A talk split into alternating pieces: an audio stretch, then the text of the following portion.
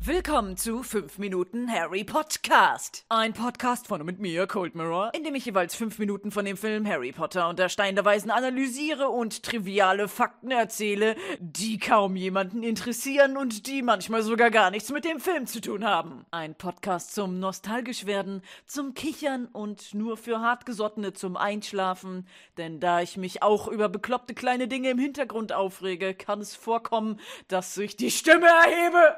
Aber nun viel Vergnügen bei Folge 4. Diese Folge beginnt bei Minute 15, in der Vernon Dursley Hagrid mit einer Schrotflinte bedroht und endet bei Hagrid, der mit Harry U-Bahn fährt. Voller Spoiler schon im ersten Erklärungssatz. Ja, Hagrid wird gar nicht brutal mit der Schrotflinte ins Gesicht geballert und stirbt. Er lebt noch weiter. Zumindest die nächsten fünf Minuten. Da muss ich an die Adams Family denken, beziehungsweise Morticia Adams, die eine Geschichte vorliest aus einem Buch über eine Katze und sie blättert um und sagt, oh nein, sie lebt ja noch. So denke ich über Hagrid. Übrigens, vielen Dank für eure Hinweise, woher Vernon überhaupt diese Schrotflinte hat. Ich war ja sehr verwirrt im letzten Podcast, dass er eine besitzt. Laut dem Buch hat er sie tatsächlich extra auf dem Weg zu dieser schrottigen Fischerhütte in seinem Wahn gekauft. Und Harry hat nur gesehen, dass Vernon ein merkwürdiges, gewehrförmiges Paket bekommen hat. Und Leute, die den Film kennen, wissen, dass Harry sich manchmal echt schwer tut mit verpackten Gegenständen, die offensichtlich die Form von was ganz Bestimmten haben. Zum Beispiel einem Besen und trotzdem fragt er sich dann, aber was kann das sein? Was ist nur in diesem besenförmigen Paket? Ein Besen, habe ich gar nicht mit gerechnet. Das kommt völlig unerwartet. Also Schande über mein Haupt, dass ich Vernons Schrotflintenkauf nicht erwähnt habe. Ähm, ich rede mich einfach mal damit raus, dass viele Fragen, die ich mir während des Podcasts stelle, rhetorisch gemeint sind und nicht immer eine Antwort erfordern, sondern natürlich zum Zwecke der Belustigung gestellt wurden. Äh, ich wusste doch, dass er die gekauft hat. Ich kenne doch alle Fakten, also vergessen wir das Ganze. Vernon bedroht also Hagrid mit der Schrotflinte, aber Hagrid verbiegt sie mit einer Hand, sodass sie nicht auf ihn, sondern nach oben zeigt und sagt, ach, halt den Mund, Dursley, du Oberpflaume. Und pow, Vernon schießt ein Loch in die Decke. Holy shit, hätte er eine Sekunde früher abgedrückt, dann hätte Hagrid jetzt ein Loch in der Fresse. Der hätte ihn ohne Scheiß erschießen können. Dann wäre der Film vorbei. Aber wir gucken ja auch Harry Potter und der Stein der Weisen und nicht Harry Potter und das Shotgun-Gemetzel. Das ist dann das wahrlich letzte Buch, was J.K. Rowling schreibt. Da freue ich mich schon drauf. Ich finde auch, du Oberpflaume ist eine mega Beleidigung. Richtig heftig. Ein Nachbarskind von mir hat mich mal beleidigt und gesagt, du bist eine gammelige, schimmelige Mandarine weil das das ekligste und abstoßendste war, was er kannte. Und da war ich sprachlos, weil das war so kreativ. Einerseits war ich beleidigt, aber andererseits auch beeindruckt. So, wow, das habe ich noch nie gehört. Das finde ich viel schöner, als wenn man sagt, nee, du Arschloch, Hurensohn, Fotze. Du Pflaume! Vernon und Petunia stehen mit der verbogenen Schrotflinte und dem Loch in der Decke verdattert da, während Hagrid aus dem Bild geht. Und eine Sache, auf die ich vorher im letzten Podcast gar nicht eingegangen bin, obwohl man sie schon gesehen hat, ist die Schlafkleidung der Dursleys, die man in dieser Szene gut sehen kann. Vernon trägt einen blau gestreiften Pyjama aus leichtem Stoff und darüber einen Morgenmantel, der grau oder bräunlich grau-weißes Karo-Muster hat. Und bei dieser Beschreibung kann ich es natürlich nicht belassen. Schauen wir uns das Karo-Muster mal genauer an. Vergrößern, scharf stellen. Es ist nicht kariert in dem Sinne, dass man einfach graue und weiße Würfel nebeneinander hat, sondern es sind verschiedene Linien in verschiedenen Graustufen, die ab und zu Rechtecke bilden. Und mir war der Begriff kariert deshalb zu ungenau. Und ich wollte wissen, ob es für dieses spezifische Muster eine Bezeichnung gibt. Und ich bin hängen geblieben bei dem Begriff Glencheck. Glencheck, klassisches englisches Karo mit mehreren nebeneinander liegenden Streifen. Das klingt ja schon mal richtig. Dazu gibt es auch noch die Bezeichnung Prince of Wales Check, weil der Ursprung dieses Musters nicht ganz klar ist. Einmal wird gesagt, es wurde in Schottland erfunden. Da gibt es die Bezeichnung Glen Urquhart Check. Glen steht für ein Bergtal, Urquhart heißt eine Burg in der Nähe von Loch Ness und Check heißt einfach nur Karo-Muster. Also der klassische Schottenrock mit Schotten-Karo-Muster galt als Ursprung für dieses abgewandelte Glen-Check-Muster. Jedoch wurde ein ähnliches Muster für den damaligen Fürsten von Wales, Edward II.,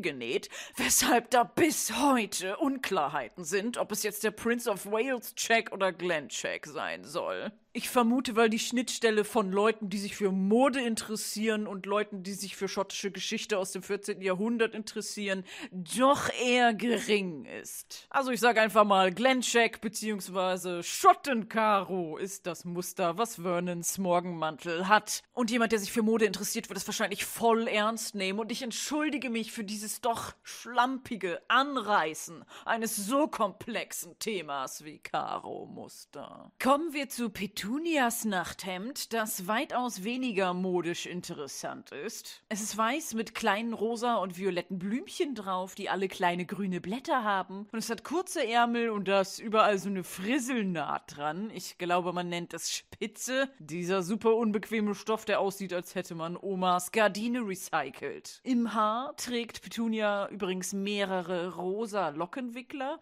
und an den Seiten kleine Haarklammern. Man will ja auch auf einer einsamen felsigen Insel schick aussehen, ne?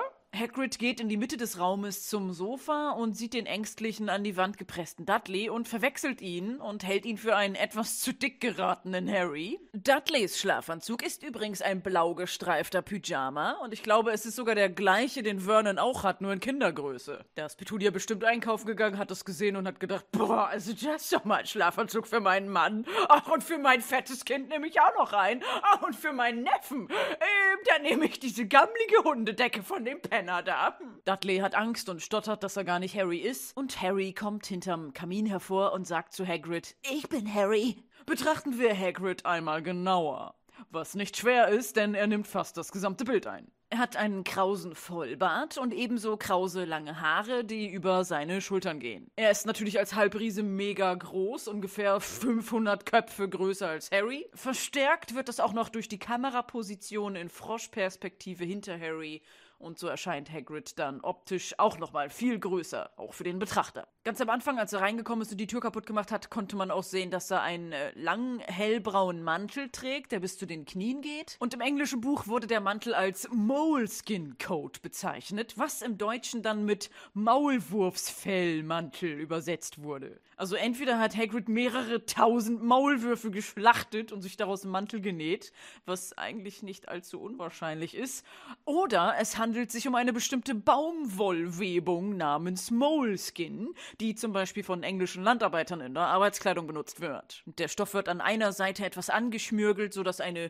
fluffige, windabweisende Oberfläche entsteht, die ein bisschen so aussieht wie Maulwurfsfell. Daher der Name. Ich könnte ja jetzt noch auf die Entstehungsgeschichte und die verschiedenen Arten dieses Stoffes eingehen, aber wer macht denn sowas? Das interessiert doch keinen. Ja, ist ziemlich mode- und stofflastig, dieser Podcast, merke ich gerade. Dann, als Hagrid die Tür wieder aufhebt, kann man auch noch seine Schuhe sehen. Schwere, richtig große, fast schon eckige Lederschuhe, die mit Schnallen zugehalten werden. Und sie wirken fast so wie kleine Kindersärge. Was ja gut zum Film passt, der ja in den 90ern spielt, wo diese Art von Riesenplateauschuhen Mode waren. Vielleicht trägt Hagrid ja sogar Buffalos und geht auf Rave-Partys und hört Scooter. Dazu trägt er auch noch eine weite dunkelbraune Hose und eine Jacke aus ähnlichem Stoff wie der Mantel. Und beides wird festgehalten von einem großen Gürtel, der nicht auf Hüfthöhe, sondern auf Bauchhöhe ist. Und seine ganze Kleidung hat generell sehr große Knöpfe. Ich denke mal, dass Hagrid seine Klamotten selber schneidert und diese extra großen Knöpfe da dran sind, damit er sie mit seinen extra großen Händen auch leichter zuknöpfen kann. Aber er trägt unter den ganzen Sachen auch noch ein ganz normales rotes Hemd mit ganz normalen normalen kleinen Knöpfen, was gar nicht selbstgemacht independent Etsy Store von Hagrid mäßig aussieht, sondern so einer scheiß kapitalistischer Kassenware. Aber so in 5XL, weil es das einzige ist, was ihm noch passt als Halbriese. Aber bei den kleinen Knöpfen fragt man sich dann, wie er das auf und zu macht. Und es ist ein rotes Hemd, was zu ihm passt, denn sein voller Name ist ja Rubeus Hagrid. Und was heißt Rubeus auf Latein? Richtig, es bedeutet rot. Die J.K. Rowling hat's ja mit ihrem Latein sein, ne? Ich habe mal spaßeshalber geguckt, ob Harry auch irgendeine lateinische Bedeutung hat. Und was dem am nächsten kommt, ist das Wort hara, was im Genitiv Singular harae bzw. harai geschrieben wird, was übersetzt des Schweinestalles bedeutet. Und bei Potter hätte ich das lateinische Wort pota genommen, besoffen, was im Genitiv Singular poter geschrieben wird. Also hare poter bedeutet auf Latein des besoffenen Schweinestalls. Das ist mega schön. Das passt voll. J.K. Rowling hat sich echt voll Mühe gegeben. Das spiegelt einfach sein gesamtes Leben und alles, was in den Geschichten spielt, wieder. Hagrid sagt, ich hab hier was für dich, hab während der Fahrt vielleicht mal drauf gesessen und holt aus seiner Seitentasche einen weißen Karton hervor, der mit Geschenkband umwickelt ist. Wo man im ersten Moment denkt, wie hat das denn in eine Jackentasche gepasst? Harry macht den Karton auf und es ist ein Kuchen drin, der mit irgendeiner rosa Matsche eingestrichen ist und mit grüner Lebensmittelfarbe, ich hoffe, das ist Lebensmittelfarbe, steht Happy Birthday, Harry. Happy mit zwei E am Ende und Birthday mit AE am Ende geschrieben. Im deutschen Untertitel wurde das dann äh, übersetzt mit Herzlichen Glückwunsch. Okay, wir wissen, Hagrid wurde irgendwann mal rausgeschmissen aus Hogwarts. Spoiler, Spoiler, Spoiler, Spoiler, das passiert erst im zweiten Teil. Das wird dann noch erst erklärt, aber ich nehme es mal vorweg, weil ich mich was frage. Haben die Basic Rechtschreibung? Gibt's sowas in Hogwarts? Oder Mathe? Ich meine, die Kinder gehen dahin, sobald sie elf sind. Da ist die Grundschule abgeschlossen. Ist Hagrid auf eine Grundschule gegangen? Kann ja eigentlich nicht sein, weil er ja ein Halbriese ist. Gibt's Zauberer Grundschule? Aber es müssen ja auch Tests geschrieben werden in Hogwarts und Hagrid war zumindest bis zu seinem dritten Jahr in Hogwarts. Also ist Rechtschreibung entweder in Hogwarts gar nicht so wichtig und man kann schreiben, wie man will, aber Rechtschreibung ist doch nur was für Muggel. Oder er hat einfach in all den Jahren seiner Isolation verlernt, richtig zu schreiben. Oder er ist einer von diesen coolen Leuten, die mit Absicht Sachen falsch schreiben. Und dann steht da so, herzlichen Glühstrumpf zum Geburtstag. Und Harry sagt, yo, Schankedön. Und dann sagt Hagrid, Schütteböen, wie hat er geschmeckt? Und Harry sagt, ausgebrochen gut. Nein, in Wirklichkeit sagt Harry natürlich nur Dankeschön, weil er noch nie irgendwas Richtiges geschenkt bekommen hat, geschweige denn Kuchen, der nur für ihn ist. Übrigens wandelt sich der Gesichtsausdruck von Dudley, der die ganze Zeit immer noch ängstlich an die Wand gepresst stand, von Angst zu überraschter Neugier Kurz nachdem Hagrid sagt, selbstgebacken mit Schrift und allem. Dudleys Angstgefühl ist also rezessiv gegenüber dem Verlangen nach Essen, eine genetische Eigenschaft, die sich wahrscheinlich in der langen Evolutionsgeschichte der Ahnenreihe der Dursleys durchgesetzt hat. Hagrid pflanzt sich aufs Sofa und man sieht für eine Sekunde, dass er wieder in die Seitentasche seines Mantels greift und er holt einen pinken Schirm hervor und zielt damit auf die Feuerstelle im Kamin und piu, piu, zwei kleine Flammen kommen aus dem Schirm geschossen und bringen das Feuer im Kamin zum Brennen. Das kombiniert mit dem Kuchen, den er vorhin auch aus der Seitentasche geholt hat, lässt einen dann doch stutzen. Kleine Anmerkung dazu, im Buch hat Hagrid von wo auch immer noch anderen Kram aus seinem Mantel geholt, zum Beispiel eine Teekanne, einen Haufen Würstchen, Hundefutter, ein Kupferkessel und noch viel anderen Kram. Und viel später im Buch Heiligtümer des Todes hat ja Hermine eine kleine Tasche, die sie mit einem Ausdehnungszauber belegt, wo sie dann jeglichen Scheiß reinpacken kann. So einen Haufen Klamotten und eine halbe Bibliothek und so weiter. Und die Weasleys haben ja, als sie bei der Quidditch-Weltmeisterschaft gecampt haben, auch so ein kleines Zelt, wo aber die ganze Familie reingepasst hat gehabt. Und vermutlich ist ein ähnlicher Zauber auch auf Hagrids Mantel, damit einfach mehr reinpasst, als es eigentlich physikalisch möglich ist. Er selbst zum Beispiel. Der Joke war ausgebrochen gut. Nachdem das Feuer magisch entflammt wurde, gucken sich Petunia und Vernon entgeistert an und Petunia hat schon fast so ein Oh shit, tut mir leid Gesichtsausdruck. Warum? Alles, was magisch ist, erinnert sie an ihre Kindheit und an ihre Schwester Lily, die ja Harrys Mom ist. Und sie hat da so eine leichte Phobie, weil Lily so von den Eltern gepriesen wurde und eigentlich wollte Petunia dann auch nach Hogwarts, aber sie war ja leider nicht magisch und sie hat nie einen Brief gekriegt. Und folglich hat sie dann aus Verzweiflung und Frust alles, was Magie angeht, aus ihrem Leben verbannt. Weshalb es natürlich für sie super schlimm ist, dass Harry magische Kräfte entwickelt hat und sie schämt sich halt auch für Vernon, weil es ja ihr Teil der Familie ist. Harry guckt überrascht das Feuer an und tut den Kuchen, den er eben geschenkt bekommen hat, erstmal beiseite. So als wenn er nicht ein ausgehungerter Hering wäre, der noch nie einen Kuchen bekommen hat. Ich hasse sowas. Es wird super schönes Essen im Film gemacht und keiner isst es. Gut, schön sei jetzt mal bei Hagrids Kuchen dahingestellt, aber so, keine Ahnung, Mutti macht Pancakes, fetten Braten, hier Saft frisch gepresst, Kind kommt die Treppe runter, nimmt so einen halben Toast und sagt, ah, ich muss den Boss kriegen, Mom, hey, geh zur Schule.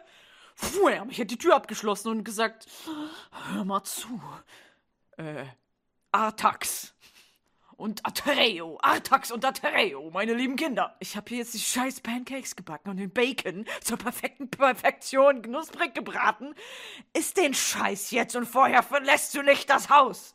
Ich habe auch ein Haus übrigens in der Zukunft. Völlig abgefahrene Zukunftsvision. Aber achtet mal darauf, wie oft sowas in Filmen oder Serien passiert. Mega schönes Essen wird stehen gelassen. Harry isst den Kuchen, verdammte Scheiße. Ach ja, Harrys ähm, Schlafanzug hätte ich ja jetzt auch gerne beschrieben, so wie bei den Dursleys. Aber er schläft einfach mal im selben Outfit, was er sonst den ganzen Tag über auch anhat. So ein graues, giddeliges T-Shirt und eine viel zu große hellbraune Hose, die von einem ganz eng zusammengeschnürten Gürtel festgehalten wird. Ich stelle mir das unbequem vor, damit zu schlafen, aber er hat ja noch nicht mal einen richtigen Schlafplatz, also warum sollte man ihm dann auch Schlafsachen geben?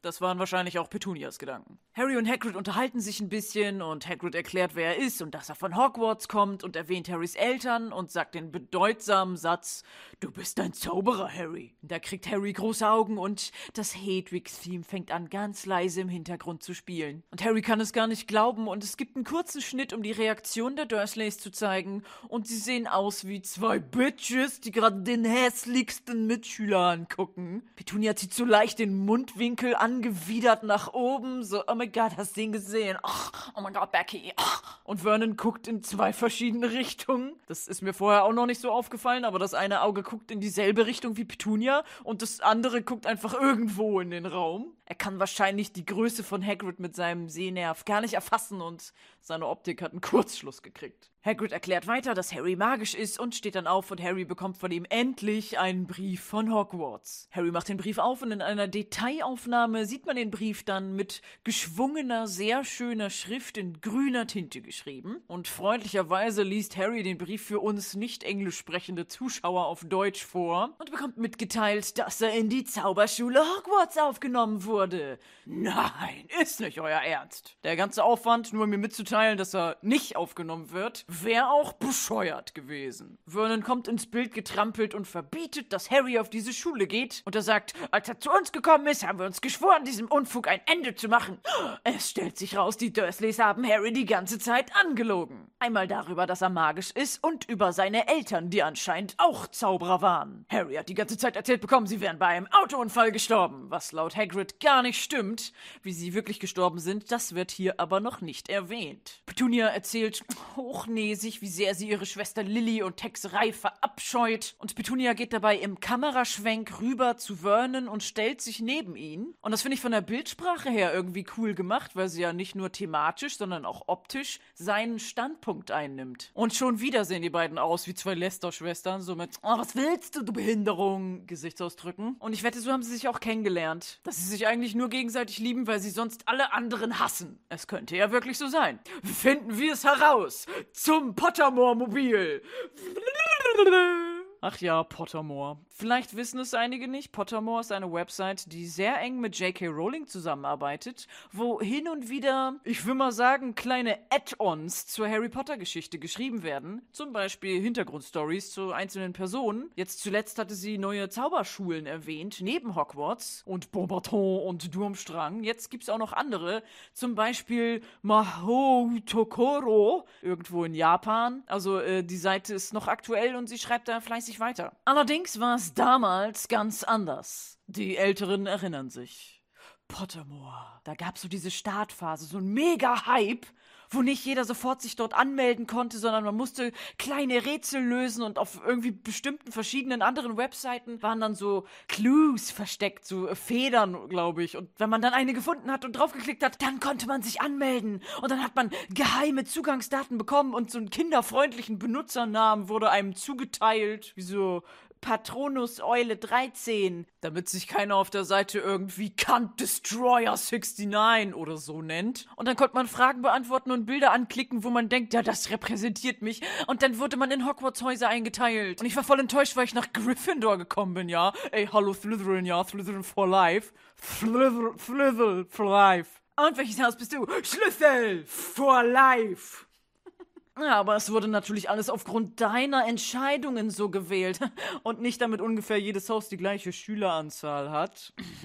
Und man hat einen Zauberstab gekriegt. Und man konnte auch Zaubertränke brauen. Und dann hat es aber irgendwie eine Stunde gedauert. Und dann hat man das Browserfenster irgendwie vergessen und um eine Minute verpasst. Und die Seite hat auch viel zu lahm geladen. Und dann ist der Zaubertrank verbrannt und man hat keine Punkte für sein Haus gekriegt. Erlebnisfrei erfunden. Was für ein Riesenspaß. Und damals dachten wir Potter-Fans doch tatsächlich, dass diese Website der absolute Shit wird. Oh mein Gott, diese Website wird so alles, was ich mir jemals gewünscht habe. Das wird Hogwarts Online, das ist so officially von J.K. Rowling gemacht. Das wird so toll, ich werde mein gesamtes Leben jetzt dort verbringen, ey. Ja, was waren wir naiv. Und jetzt, wenn man drauf geht, ist es einfach nur so ein Clusterfuck. Ein Haufen Fick aus benutzerunfreundlicher Oberfläche, so mit großen Bildern, an denen man erstmal vorbeiscrollen muss, um überhaupt mal zum Text zu kommen. Eigentlich sollten sie noch irgendwo ganz klein einen Player einbinden, der automatisch Musik spielt, wo man nicht weiß, wo er ist, damit man ihn ausmachen kann. Und die Musik muss auch immer wieder neu laden, jedes Mal, wenn man irgendwas anklickt. Dann wäre es komplett Kotze. Auf der Seite kann man sich übrigens noch oder wieder, weil es nach großer Nachfrage wieder eingeführt wurde in Hogwarts Hogwarts-Häuser einteilen lassen. Aber es ist halt nicht mehr so cute und magisch gestaltet wie früher, sondern nur noch so,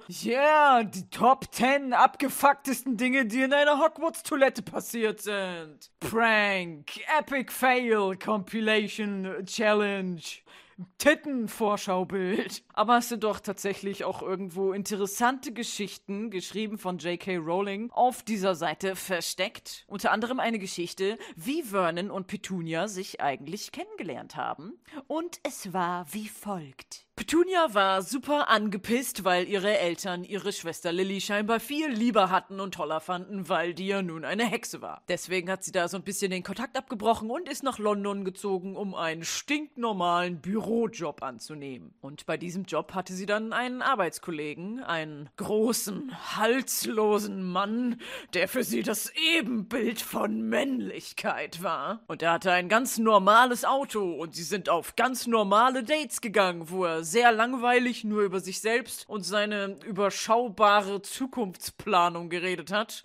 Und da war es um sie geschehen. Er war der langweiligste Normalo und das war für sie ein Traum. Und nachdem Vernon gemerkt hat, oh, die ist ja heiß auf mich, better put a ring on it, hat er sich, wie es sich gehört, mit auf die Knie gehen, mit ihr verlobt. Aber es ist natürlich irgendwann rausgekommen, dass ihre Schwester eine Hexe ist und Petunia hat es ihm unter Tränen gestanden und hatte voll den Nervenzusammenbruch, als sie gerade Pommes und Currywurst an der Bude gekauft hatten. Aber Vernon hat gesagt, ich akzeptiere dich so, wie du bist und deine bekloppte Familie auch, da kannst du nichts für. Und Petunia war darüber so gerührt und glücklich, dass sie ihm vor Freude um den Hals gefallen ist. Und Vernon hat dann seine Currywurst fallen lassen.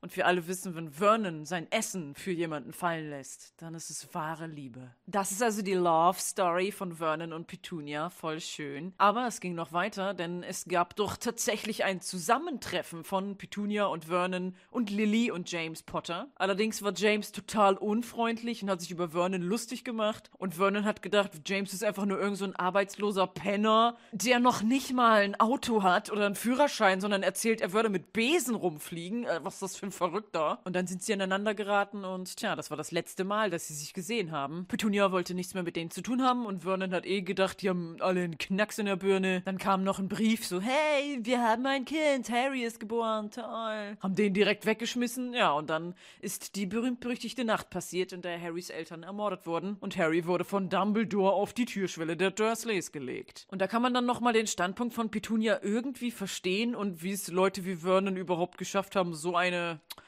geile Schnitte abzukriegen. Es war seine ultra langweilige Normalheit, nach der sich Petunia so sehr gesehnt hat. Und Harry ist ein ständiges Dorn in dieser doch bilderbuchhaften Normalo-Familie gewesen. Es ist keine Entschuldigung für ihr Verhalten, aber es erklärt zumindest ihre Bitchigkeit und ihre Abneigung gegen Harry. Während Hagrid sich darüber aufregt, dass die Dursleys Harry erzählt hätten, dass seine Eltern bei einem Autounfall gestorben sind, schleicht sich Dudley zum Sofa und schnappt sich den Karton mit Kuchen drin. Die Dursleys und Hagrid streiten sich aber weiter und Hagrid erklärt, was ein Muggel ist und dass Hogwarts die beste Zaubererschule auf der Welt ist und Dumbledore der allerbeste Schulleiter überhaupt und er steigert sich voll rein und Harry weiß gar nicht, worum es geht. Er hat von Hogwarts und Dumbledore zum ersten Mal gehört, aber guckt Hagrid voll stolz an und grinst dabei so, yeah, mhm, zeig's ihnen, Hagrid. Hackwurst und Dumbledings, das sind die Besten. Du hast vollkommen recht. Aber Vernon lässt sich nicht beeindrucken, beleidigt Dumbledore und Hagrid zielt drohend mit seinem rosa Schirmchen auf Vernon. Und man hat ja schon gesehen, dass da kleine Flammen rauskommen. Man hört plötzlich ein schmatzendes Geräusch. Hagrid guckt zur Seite und Dudley ist wie ein kleines Schweinchen am Trog über den Karton gebeugt und frisst den Kuchen, der für Harry war, mit bloßen Händen auf. Hagrid zielt auf Dudleys Arsch und zaubert ihm ein kleines Schweineschwänzchen, was auch mit einem Soundeffekt, der wie ein Schweinequieken klingt, erscheint. Dudley erschreckt sich und die ganze Familie Dursley rennt schreiend aus dem Bildschirm. Und Harry hat mal wieder sein fettes Hihi, es passiert was Schlimmes, Grinsen im Gesicht. Und er lacht sogar einmal kurz, so ein Kinderlachen, aber nur in der deutschen Version. Auf Englisch grinst er und öffnet lachend den Mund, aber es kommt kein Geräusch. Es ist einfach nur ein stilles Und das war dem deutschen Synchronstudio anscheinend zu wenig. Die haben das Kind gesehen mit dem geöffneten Lachmund und da muss doch ein Lachengeräusch rauskommen. Das, das versteht doch sonst keiner. Der Zuschauer muss merken, dass der fröhlich ist. Da muss ein Hahaha rauskommen. Das ändere ich jetzt. Ich als Synchronsprecher. Harry kichert also fröhlich vor sich hin, aber Hagrid beugt sich ein wenig zu ihm runter und sagt jetzt kurz nach dieser Schweineschwänzchen-Aktion auch zu Harry, dass er das doch bitte für sich behalten soll. Hagrid darf genau genommen nicht zaubern. So, so. Da Hagrid aus Hogwarts rausgeschmissen wurde, musste er auch seinen Zauberstab abgeben. Der wurde zerstört. Aber anscheinend hat er die Bruchstücke behalten und sie wurden in das rosa Schirmchen integriert. Es wird gemunkelt, dass ihm Dumbledore dabei geholfen hat, was voll der Bitch-Move von ihm ist. So, ja, ich mach deinen Zauberstab wieder heile, aber er kommt in diesen pinken Schirm, bitteschön.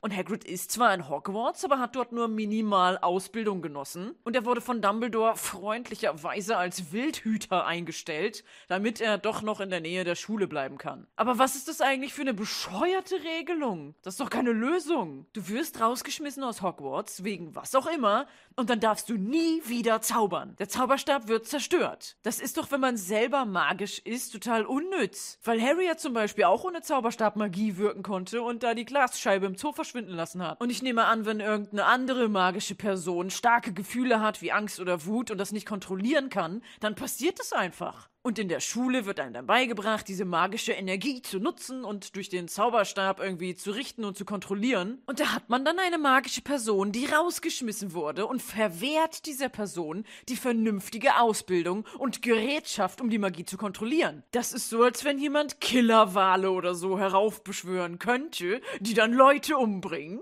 Jetzt könnte man dieser Person Zugang zu Waterworld geben und entsprechende Ausbildung im Killerwahl-Training, damit die Person lernt, da vernünftig mit umzugehen. Aber nee, wir schmeißen sie aus Waterworld raus und wir nehmen dein How to Train Your Killerwahl-Buch auch weg. Ah, das wird die Situation bestimmt bessern. Die Person ist immer noch potenziell gefährlich und kann immer noch Killerwale heraufbeschwören, aber ohne das entsprechende Wissen dazu, wie sie das kontrolliert. Was soll das? Oh, und dann kommt Dumbledore und sagt, weißt du was, mein Junge, hier, ich kleb dir dein How to Train Your Killerwahl Buch wieder zusammen, aber es ist in einem pinken Regenschirm. Und hier, du kannst in einer Hütte neben Waterworld wohnen, damit du ein bisschen mitbekommst, wie Killerwale funktionieren. Wow, toll.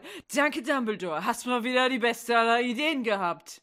Ha! Okay, aber genug von komischen Killerwahl-Metaphern. Ähm, ich denke, es hat jetzt jeder verstanden. Ja, es geht weiter. Hagrid guckt auf eine für seine Körpergröße viel zu kleine goldene Taschenuhr und sagt, dass sie los müssen, weil es noch viel zu tun gibt. Er dreht sich um, geht wieder zur Tür und macht sie genauso auf, wie er vorher reingekommen ist. Sie kracht einfach zu Boden. Und er dreht sich dann nochmal zu Harry und bietet ihm an, dass er natürlich auch hier bleiben kann, wenn er möchte, und verzieht sich dann nach draußen. Harry guckt ihm nach, guckt zu Boden, guckt schräg nach oben, wo vermutlich die Dursleys sind. Man sieht sie nicht, man hört sie auch nicht, was verwunderlich ist, weil sie ja eben gerade noch wie bescheuert geschrien haben. Und Harrys Gedanke in diesem Moment ist wahrscheinlich, ha, geh ich auf die supergeile Zaubererschule oder bleibe ich bei dieser Spacko-Familie? Ah, ich drehe mal meinen Kopf, um so zu tun, als würde ich nachdenken. Ähm, boah, es ist jetzt echt schwer, die Entscheidung. Ich nehme Hogwarts! Und schnappt sich so im Gehen noch seine Jacke und geht aus dem Bild raus. Und wie auch Harry müssen wir uns jetzt auch verabschieden von Petunia, Vernon und Dudley Dursley, die wir doch bis jetzt so sehr ins Herz geschlossen haben. Denn es ist für diesen Film die letzte Szene, in der sie vorkommen. Der Schauspieler Richard Griffith, der Vernon spielt, ist übrigens auch vor gar nicht so langer Zeit gestorben. Ich will jetzt nicht behaupten, dass ich Fan von dem war, aber ich finde es zumindest immer schade, weil er zu Harry Potter gehört. Und wenn die Figur Vernon doch zum Hassen war, da gehört trotzdem ein Talent dazu, das so rüberzubringen. Wobei äh, bei Wikipedia steht auch ein sehr sehr schöner Eintrag zu Richard Griffith. Seine wohl bekannteste Rolle war die des Vernon Dursley in den Harry Potter Filmen. Für die Darstellung des griesgrämigen Onkels des Zaubererschülers musste Griffith im Gegensatz zu Harry Melling, der im Film seinen Sohn Dudley Dursley spielt, keinen sogenannten Fettanzug tragen. Hui, das war jetzt die interessante Information, die bei Wikipedia erwähnt werden musste. Hätte ich nicht gedacht. Wie da das Castinggespräch wohl abgelaufen ist. Harry Melling, ja, sehr schön. Sie sind sehr assi, das gefällt uns. Leider nicht fett genug, aber das kriegen wir mit einem Fettanzug hin. Der nächste. Oh, Richard Griffith, Sie haben sich aber schön vorbereitet. Schöner Fettanzug, den können Sie ausziehen. oh. In der nächsten Szene haben wir eine extreme totale Einstellung, wie wir Profis in der Filmbranche es nennen. Es zeigt den Handlungsort und die Umgebung. Und der Ort, um den es sich handelt, ist London. Man hätte die Einstellung nicht besser wählen können. Das Bild könnte nicht englischer sein. Wir haben in einem Bild Sehenswürdigkeiten wie die Themse, den Big Ben, das Parlament, im Hintergrund die Westminster Bridge, im Vordergrund die etwas unbekanntere Lambeth Bridge, auf der aber einer von diesen typischen roten Doppeldeckerbussen fährt und davor fährt ein kleines kleines schwarzes Auto, was ein englisches Taxi ist. Und ich wette, einer der Menschen, die da ganz klein zu sehen sind, haben auch gerade Fish and Chips in der Hand und einen Regenschirm und eine Melone. Und nach dieser Einstellung dann wieder eine Szene, die nicht in der Kinofassung zu sehen war, aber jetzt für die Extended Edition des Films wieder eingefügt wurde, in der Harry zusammen mit Hagrid U-Bahn fährt. Was vielleicht etwas irritierend für den Zuschauer gewesen wäre, der ja gerade noch London und den vorbeifahrenden roten Doppeldecker-Bus so imposant präsentiert bekommen bekommen hat. Und plötzlich sieht man dann den Innenraum einer U-Bahn. Das ist dann natürlich irgendwie verwirrend. Die U-Bahn-Haltegriffe und die Sitzbezüge haben übrigens alle einen roten Farbton. Und wer schon mal in London war und da mit der Underground-Bahn gefahren ist, weiß, dass sie alle bestimmte Farben haben. Finde ich, wenn man durch London fährt, super einfach zur Orientierung. So, ja, wir müssen jetzt die gelbe Linie lang, dann steigen wir um in die rote und dann sind wir schon da. Und der Innenraum ist dann eben auch so in derselben Farbe gestaltet wie die Bahnlinie. Es gibt zum Beispiel die Victoria Line, die ist hellblau, die Circle Line, die ist gelb und und die Central Line ist rot. Harry und Hagrid fahren hier also mit der Central Line. Sie sitzen sich beide gegenüber in einem ziemlich leeren Waggon, außer im Hintergrund sitzt eine alte Oma und Harry liest aus der Liste vor, die er im Brief bekommen hat, was er alles nach Hogwarts mitnehmen soll, unter anderem ein Zauberstab. Und er stutzt dann ein bisschen und guckt verwirrt und Hagrid sagt, der gehört auf jeden Fall zur Grundausstattung. Was für ein schöner Abschlusssatz, denn die Szene geht noch weiter, aber es ist hier mal wieder die 5-Minuten-Marke erreicht und somit das Ende für diese Podcast-Folge. Und ich wundere mich gerade selber, dass ich für diese fünf Minuten, wo größtenteils nur Hagrid und die Schrotthütte mit langweiliger Felswand im Hintergrund vorgekommen ist, trotzdem einiges an Interessantheiten rausklatschen konnte. Und ich kann jetzt schon mal sagen, dass im nächsten Podcast Harry und Hagrid in der Winkelgasse einkaufen gehen. Und das wird dann einfach der Super-GAU an Details. Ich weiß noch nicht, ob ich das alles mit meinem Gehirn erfassen kann. Ich bin gespannt drauf, ihr bestimmt auch. Ich verabschiede mich. Hoffentlich höre ich mich, hört ihr mich. Wir hören uns alle gegenseitig beim nächsten Mal bei 5 Minuten Harry Podcast. Tschüss!